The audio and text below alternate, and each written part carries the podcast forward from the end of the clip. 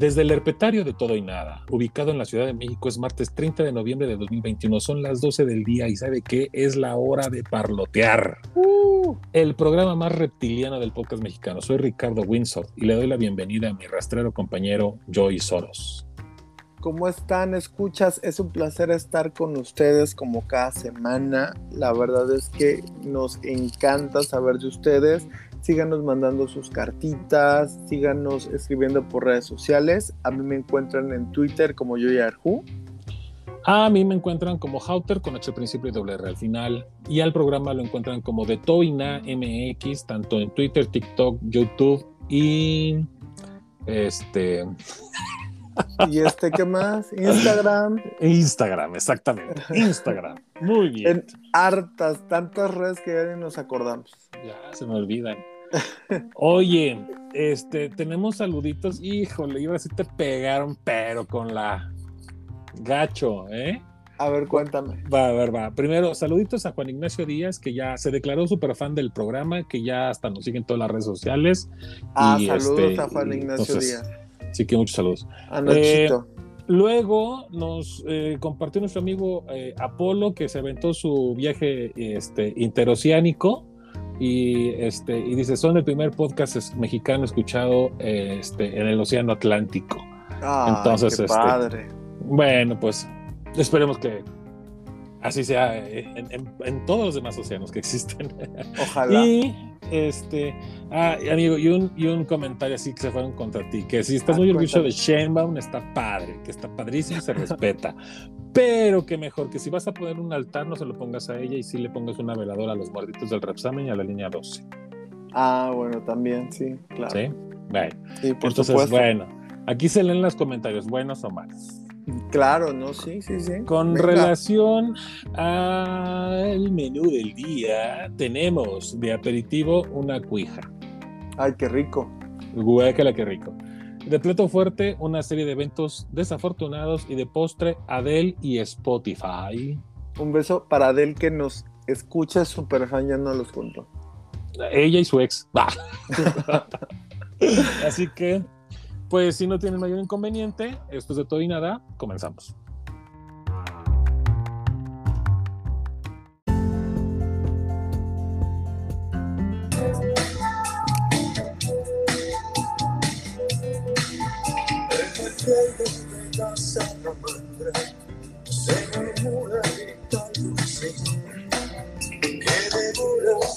Ay, ¿qué será? ¿Qué será? ¿Qué será? ¿Qué será?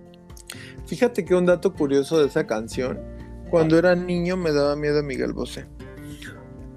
Por esa canción. No sé por qué sonaba, no sé, rara como de miedo y aparte la letra, pues, y aún de grande, ahorita la canción me gusta y nunca me desagradó la canción, pero que me, me daba miedo. Eh, pero si escuchas la canción es una marihuanada bien puesta. No, yo no creo que sea una marihuanada. ¿No? No poder explicarla. No. no. Ok, bueno, creo a mí que sí está me parece. doble sentido. Claro, claro, claro, sí, por ah. supuesto. Pero no, o sea, para mí siguen sin tener mucho sentido. Para mí sí hay, hay una. entre doble sentido y marihuanada. Tú eres, un alma buena. Yo soy inocente. Eres inocente. Y tengo la sí, mirada. Exacto. Exactamente. Fíjate que, que, ahorita escuchando la palabra salamandra siempre se me, siempre, no sé, he sentido que es como si fuera un insulto.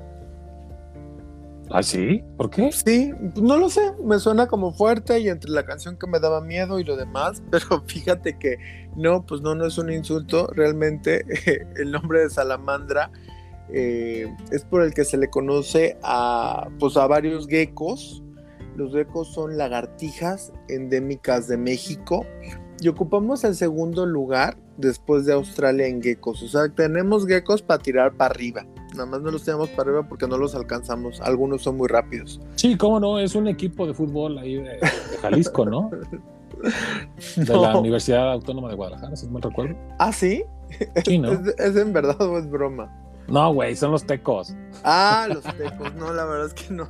Ni había escuchado a los tecos.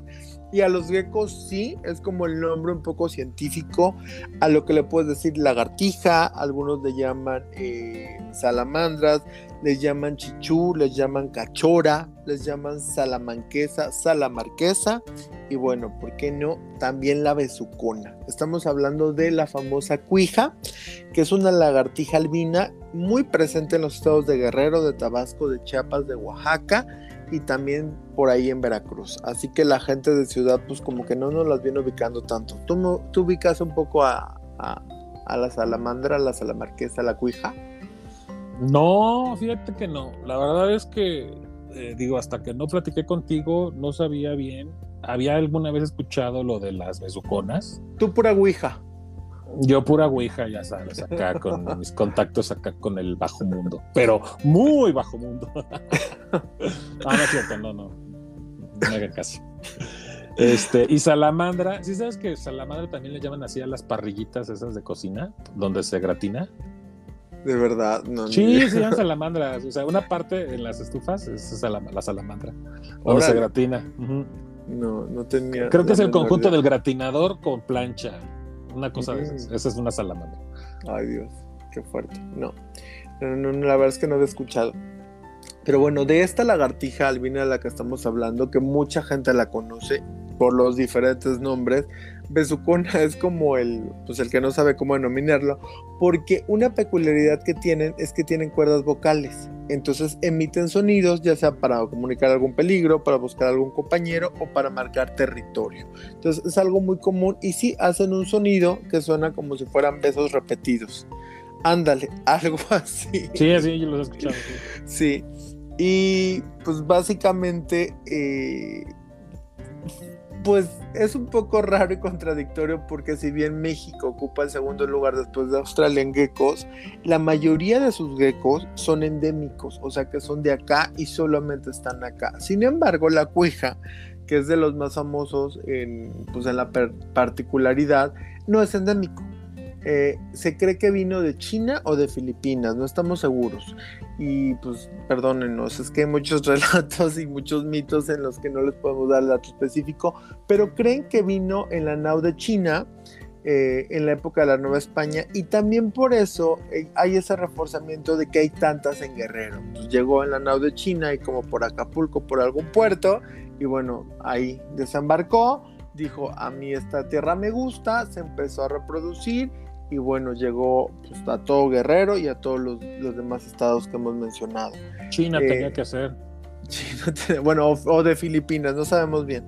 Deja un día que agarramos una y la entrevistamos. Lo que sí ya hicieron, y es un poquito peculiar, es que eh, pensaban que es una lagartija trepadora, por lo de sus techos y anda corriendo y ahí trepada, pensaban que se enganchaba para poder embargo, ya una revista gringa, American Science, eh, lo que hizo fue que, hizo un experimento, no sabemos cómo, no sé si la, agarran, la agarraron ahí, le, le entrevistaron o simplemente pues hicieron unas pruebillas con ella y se dieron cuenta que tiene un adhesivo, un adhesivo tan fuerte que soporta mil veces su peso. Que bueno, ha de pesar 3 gramos, ¿no? Pero tiene un adhesivo súper potente que es el que usa para ir enganchada, o bueno, más bien adherida a la superficie, no enganchada. Creían que y, iba enganchada. Y de, ahí sale el cola loca. pues quién sabe, ¿eh? yo creo que a lo mejor ya con esta, pues con esta investigación de, de esta revista gringa American Science Tips, pues puede ser, no sabemos, ¿no? De repente agarran eh, alguna que otra partícula, alguna que otra cosa de los animales y bien podría servir para pues a lo mejor por ser natural, no sé, me, suena como para algo de, pegar como alguna herida que ahorita lo están haciendo con, con, ¿cómo se llama? Con esa piel de pescado. No sabemos, pero bueno, empezaron a analizar y vieron que tiene un adhesivo súper potente. Otra cosa pues, que siempre se ha sabido es que controla plagas y que no es venenosa. Mucha gente cree que es venenosa, que te puede hacer algún daño. No, no hace ningún daño. Representa cero riesgo para el ser humano al contrario, nosotros representamos el riesgo para, para, para esta lagartijita. Que te pregunten a ti que las, las decapitas. Bueno, en algún momento de la vida sí, yo les tenía también miedo. Era muy chiquito y me tocó decapitar una y puedes creer que siguió caminando. Te viste forzado. No, no, no, me vi forzado, ah, pero por miedo, por miedo le pegué, le corté la cabeza y así siguió caminando. Se fue, pues obviamente no creo que le haya salido otra, no creo que haya sobrevivido, pero eh, su cuerpo fue capaz de, andar, de huir sin cabeza. Pero es que todos los reptiles son así.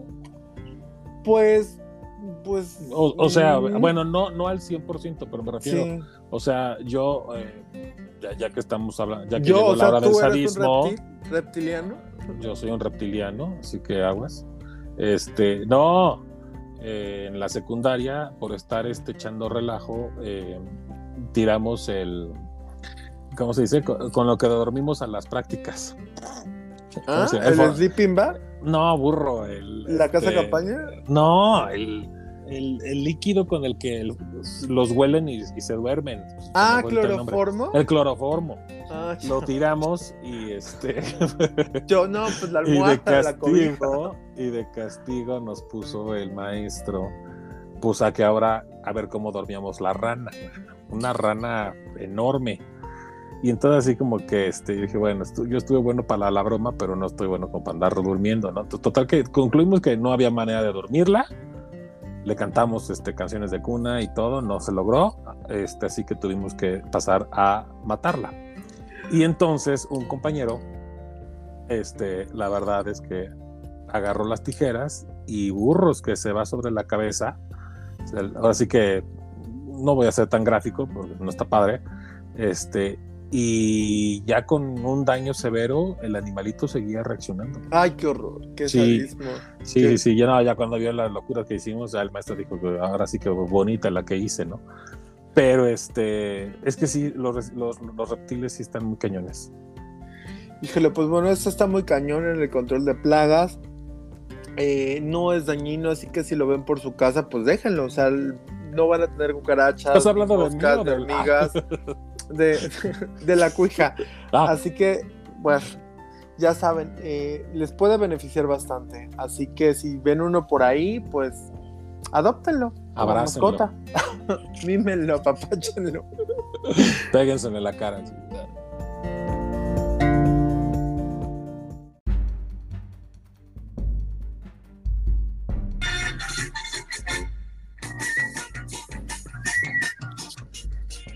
Amiguitos y amiguitas, bienvenidos a este circo llamado política. Fíjate que me recordó mucho la musiquita a un juego de Nintendo que se llamaba Circus, de un payasito que tenía que ir como que caminando y saltaba obstáculos. Muchos de fuego, como aritos de fuego. ¿Eh? ¿No? ¿Nunca lo jugaste? No, fíjate que no. Bueno. es que yo sí estoy desconectado del mundo. Fíjate que yo pues de las, de las consolas nomás jugaba el Taken y el Need for Speed. y había otro que era como de que andaban en las ciudades distintos vehículos y andaban destruyendo y había un carro de payasos y ese sí tenía como que música de circo, pero la verdad es que no me acuerdo cómo se llamaba. Estaba bueno. Pero soy muy, soy muy malo para las no, pero este Circus, yo creo que muchos que me están escuchando saben a qué me refiero. Lo único malo es que cuando se ponía perro el nivel y, te, y, fallabas, o sea, como que no tenías otra vida, tenías que empezar. A veces había como un checkpoint nada más, pero sí estaba un poquito rudo el juego.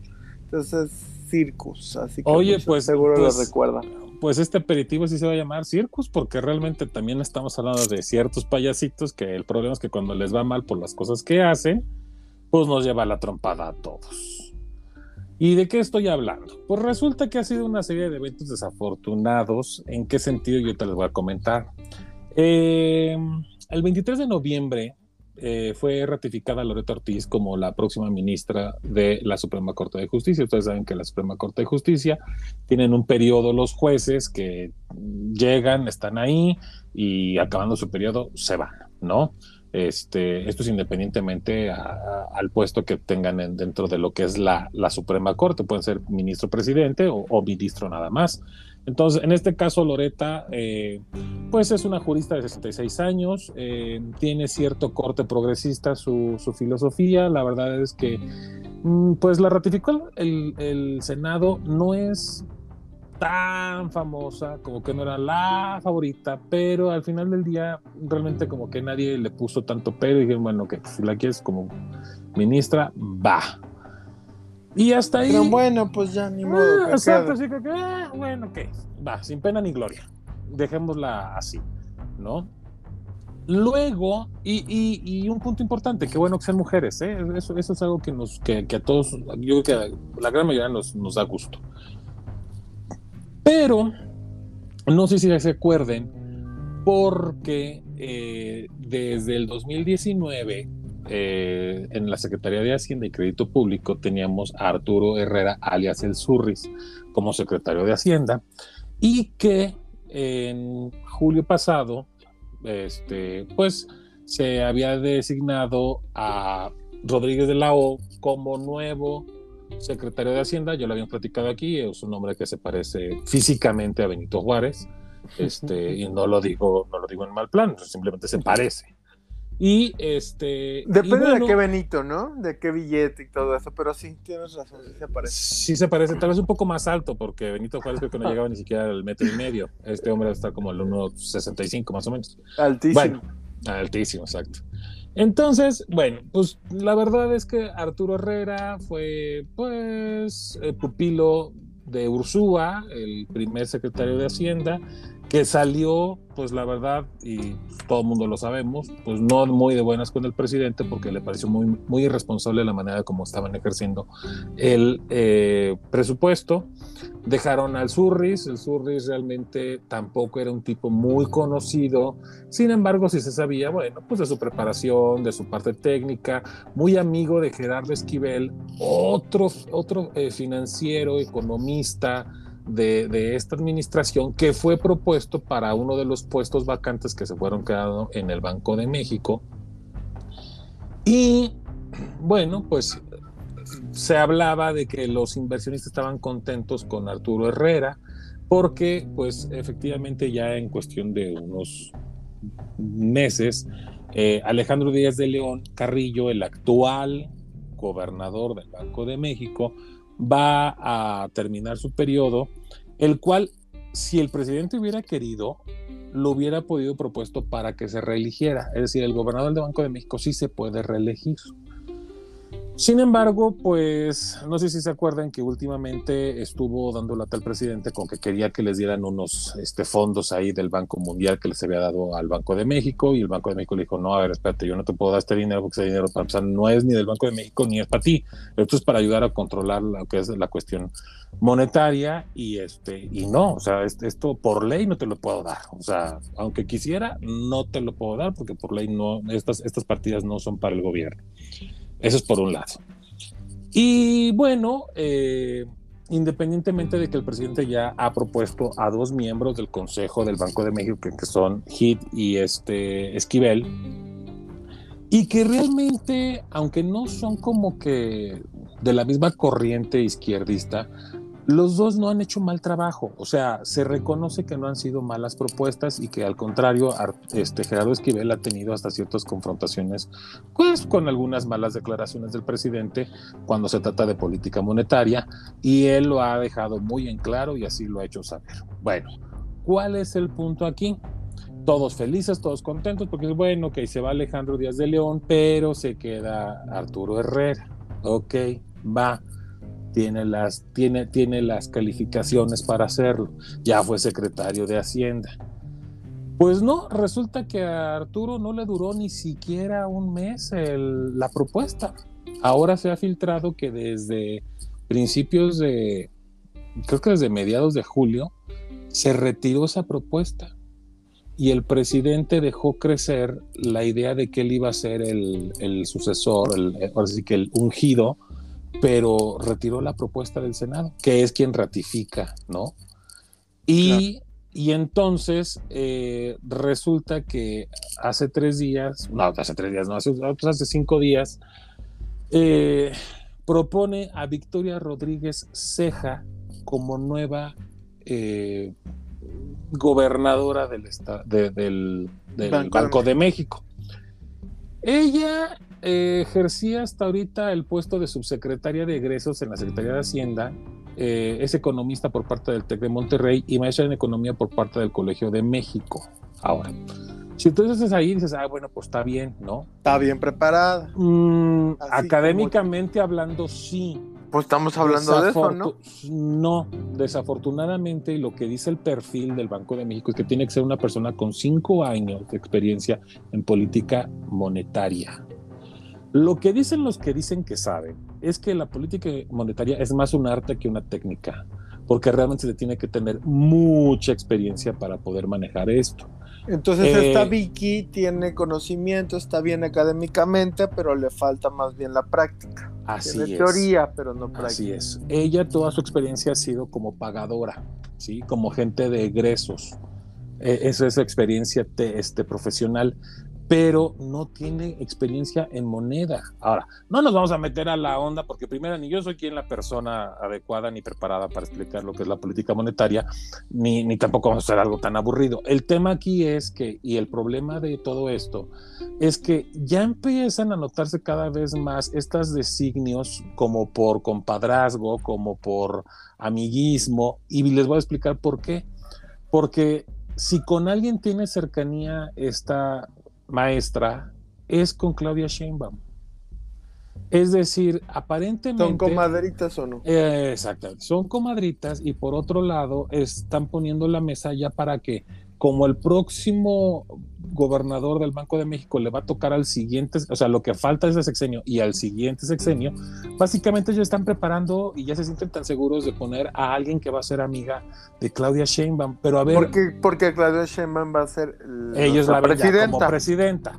Sí, pero por un lado, qué responsabilidad, porque lo que dicen los que la conocen es que es una mujer pragmática, que no es ideológica, cosa que bueno, puede sonar bien, y por otro lado, este, pues que, es muy que, que es muy inteligente, que va a aprender rápido. Nada más que ¿qué creen que va a tener en sus manos el Banco de México. O sea, si alguien se encarga de manejar lo que es la inflación y de contener algunos errores del gobierno, es el Banco de México. Lo que querían justamente el gobierno era que el gobernador se sometiera ante los designios de Palacio Nacional y como no se sometió, pues ahora lo van a, lo van, no lo van a ratificar. ¿Qué sucede? Estás poniendo a alguien que no tiene la experiencia, que no tiene las credenciales porque no tiene los cinco años en un puesto reconocido de política monetaria y que aparte es amiga de la que quieres que se quede en tu lugar. Entonces, nada más que estás jugando con con, el dinero, con, las inversiones y con mucha lana y con muchos, y, ahora sí que con muchas cosas que puedan afectar a todo el país. Eso es lo verdaderamente preocupante. Yo no digo que, sea malo que Victoria Rodríguez Ceja esté ahí. El problema es que nadie la conoce, no tiene, no tiene el apalancamiento técnico y, y profesional para decir sí, sí merece estar ahí. Y lo que explicaban, es cierto, las decisiones del Banco de México, en su gran mayoría, las importantes, las toman como, como organismo colegiado, es decir, son cinco miembros y este, un, un, un presidente y cuatro vicepresidentes, por decirlo así, y entonces ahí puede contenerse, ¿sí me explico? Pero por ejemplo, los que van a tratar con la que o la que va a tratar con la Reserva Federal de Estados Unidos, la que va a tratar, la que va a tratar con el Banco de Desarrollo y con el Banco Mundial y todo esto, con todas estas instituciones, va a ser ella. Y ella no sabe, no tiene experiencia, ¿sabes? Saben eh, los millones y millones de dólares que pueden estar en juego por una mala llamada, por una mala decisión que ella tome en un bote pronto porque no tiene la experiencia, ese es el problema. No le estamos dando ningún tipo de confianza a la gente que pudiera o que quisiera invertir en México porque cada vez estamos poniendo más al amiguito del amiguito del amiguito. Entonces, ¿En qué va a quedar esto? Pues no sé. Hoy no creo que esté en riesgo la autonomía del Banco de México, sinceramente. Lo que sí creo que está en riesgo son su ejecución, su, su trabajo y que eventualmente si siguen por esta línea, pues tarde que temprano van a sacar a los que venían de otros, este, de otros eh, eh, equipos colegiados y van a seguir metiendo a sus amigos que la verdad nadie conoce, que no tienen las, este, por así que las credenciales. Y válgame, nos están llevando al, al, al traste a todos nosotros, ¿no? Eso es lo preocupante y pues es a lo que yo creo que hay que echarle mucho ojo a partir de este momento.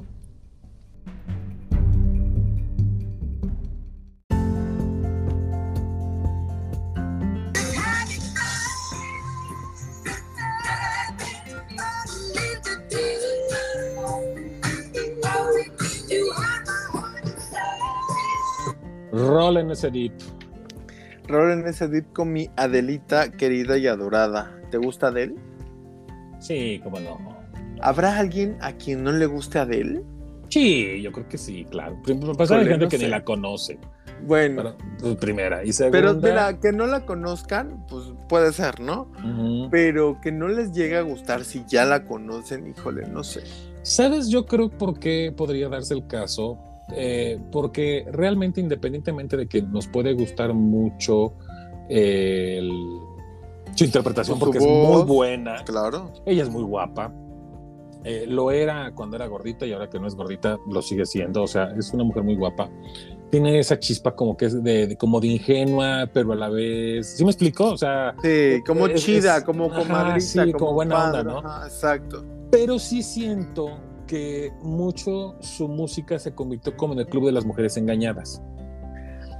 y eso, y eso a mucha gente, ah, como que le aburre un poco. Eh, bueno, pero, pero aún así, aunque su música sea un poquito de club de las mujeres engañadas, eh, pues si tuvo, o sea, sus hits pues sonaron en el antro y todo, entonces también es como, a lo mejor sí una señora engañada, pero pues que, que la puedas bailar en el antro. Ah, no, bueno, y, y, si nos terminamos en el Garibaldi, allá por donde te conté, también vamos a escuchar a Lupita D'Alessio, iban a escuchar a, a La Tesorito. Pero yo creo que a Delcia es un poquito más como para todo mundo, ¿no?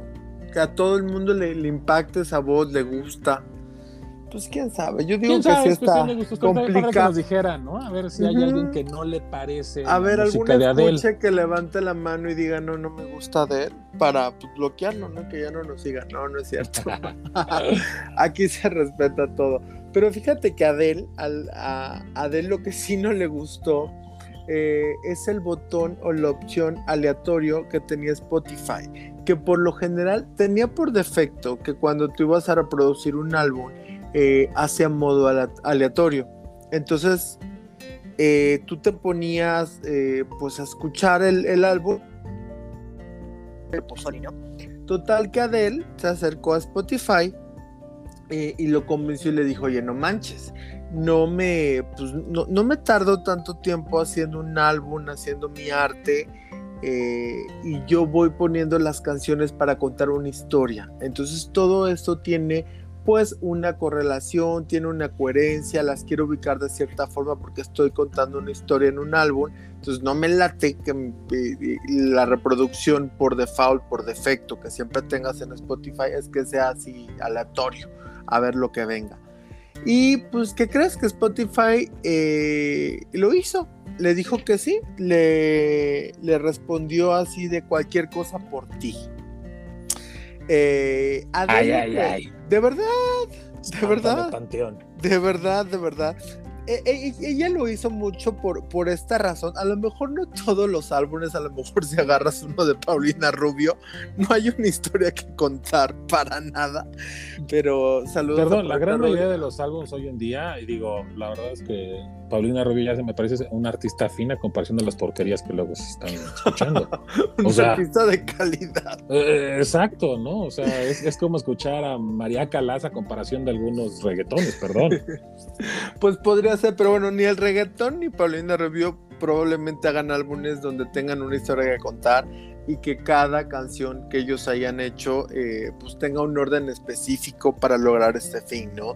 Lo que dijo Adele más menos, eh, ya con pues las palabras que, que mencionó fue, no creamos álbumes con tanto cuidado y pensando en el orden de nuestra lista de canciones sin ningún motivo.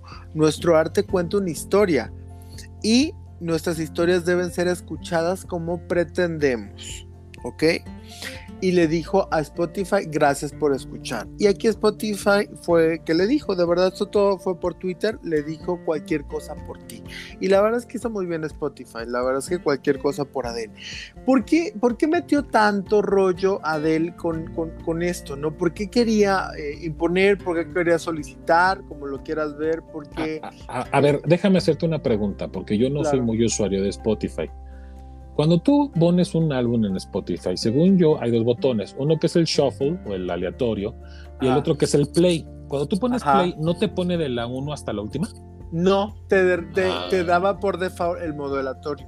Entonces, oh, esto no quiere decir que ya no puedas reproducir nada de modo aleatorio. Mm. Lo que quiere decir es que eh, eh, el defecto por default, como va a quedarse cuando va quieras reproducir, va a ser el orden. Ya si tú quieres desmadrarlo, pues lo desmadras y le pones aleatorio.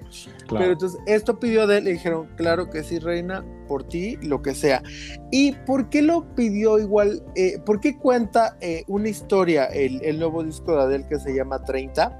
Eh, quiere explicar a su hijo Angelo y a todos los, los fans de ella eh, el divorcio que, pues, que, acaba de pasar. Tenía seis años sin sacar álbum.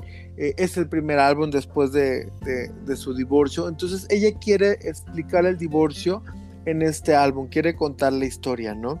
Entonces, pues también a lo mejor, si, si ven orden, pues va a contar a lo mejor lo que pasó por ahí, se va a ir con mucha coherencia, pero a lo mejor si está todo aleatorio, pues a lo mejor te encuentras la pelea y una reconciliación por acá, una reconciliación por allá. No lo sé, no sé cómo venga. La verdad es que me parece un, pues, pues sí te hace pensar nuevamente esto que comentabas de los artistas de hoy en día. Eh, o sea, eh, te hace sentir esto, ¿no? Que está contando una historia en el álbum y la verdad es que a lo mejor sí te atrae, sí te invita a escucharlo, pues, pues en el orden en que ella puso las canciones, ¿no? Y a lo mejor encontrarle otro sentido. O sea, la verdad es que Adele es de las pocas artistas eh, de calidad que, que, conservan este, pues este tipo de detalles con sus fans, ¿no? Y la verdad es que se agradece, porque pues no te vas a poner a escuchar un álbum en, en orden de Paulina Rubio. Porque qué historia te puede contar. Déjala, Pau, por favor. Un, saludo a Paulina Déjala en paz. déjala en paz. Tú nomás me la andas pendejeando y criticando. no, para nada. Nada más digo que no creo que sus álbumes tengan alguna historia, ¿no? A ver, yo creo dos cosas. Primera, como espectador, que no soy tan fan, la verdad es que, pues sí es un detalle de, de agradecerle, no lo que hizo con Spotify, que ella a la hora de hacer su disco se tome el tiempo de, generar, eso se agradece, o sea, quiere decir que sí es una artista que está comprometida con lo que está produciendo y con lo que está generando. Sobre todo también porque ella lo, lo compone. Claro, o sea, ella dice, creamos el álbum con tanto cuidado, seleccionamos canción por canción, y ahí yo la veo con el papelito viendo, a ver, estaba acá, estaba allá, o sea, echándole los kilos que ahora tiene menos, Esa, y el feeling también. Sí. Por la parte de su hijo se me hace una historia como que viene sobrando, porque yo creo que va a ser más fácil. Una de dos. Que se siente a platicar con él. Mira, mi hijo, te voy a contar lo que pasó. digo, creo que eso sería como que un poquito más personal para el chavo. O la otra comprarse un CD y ponérselo y ya, el CD se lo van a tocar en el coche o en su grabadora o en su estéreo sin ningún problema. Bueno, entonces yo, creo que el tema del hijo lo tiene resuelto. El tema de los escuchas, de sus escuchas, de su público, pues yo creo que está padre desde el punto de vista, volvemos a lo mismo, de la dedicación que les, que les dedica, valga la redundancia. Pero, pues, la verdad, eh, creo que está ya completamente fuera de tiempo. Eh, yo veo mucha música basura, no estoy diciendo que la de ella lo sea, que quede bien claro, lo que estoy diciendo es que la de ella ya está en un nivel completamente distinto y muy por encima de lo que la gran mayoría de las masas están escuchando. Y pues qué bueno que haya estos como oasis en este desierto de porquería que estamos escuchando actualmente, ¿no? Sí, no, definitivamente Adele es una persona que tiene mucha calidad, no solamente vocal, una gran voz, sino en composición y se le agradece este detalle también, ¿no? O sea, que, que, que todavía te des cuenta y que te enteres que sí hay una persona detrás que si bien pues, va a ganar dinero mucho con el álbum, pues se tome este, pues como que este tipo de, pues digamos así, pues el arte en serio para poner las canciones en el modo que cuenten mejor una historia y que ella tanto lo pueda expresar como los fans lo puedan recibir. Pues bien por ahí y por sus fans. La verdad es que sí, le mandamos un beso a él porque sabemos que nos escucha muchísimo.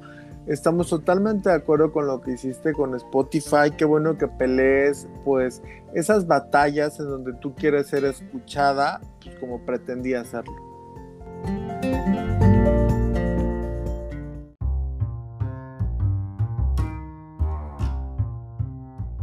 Estimados escuchas, hemos llegado al final de esta emisión.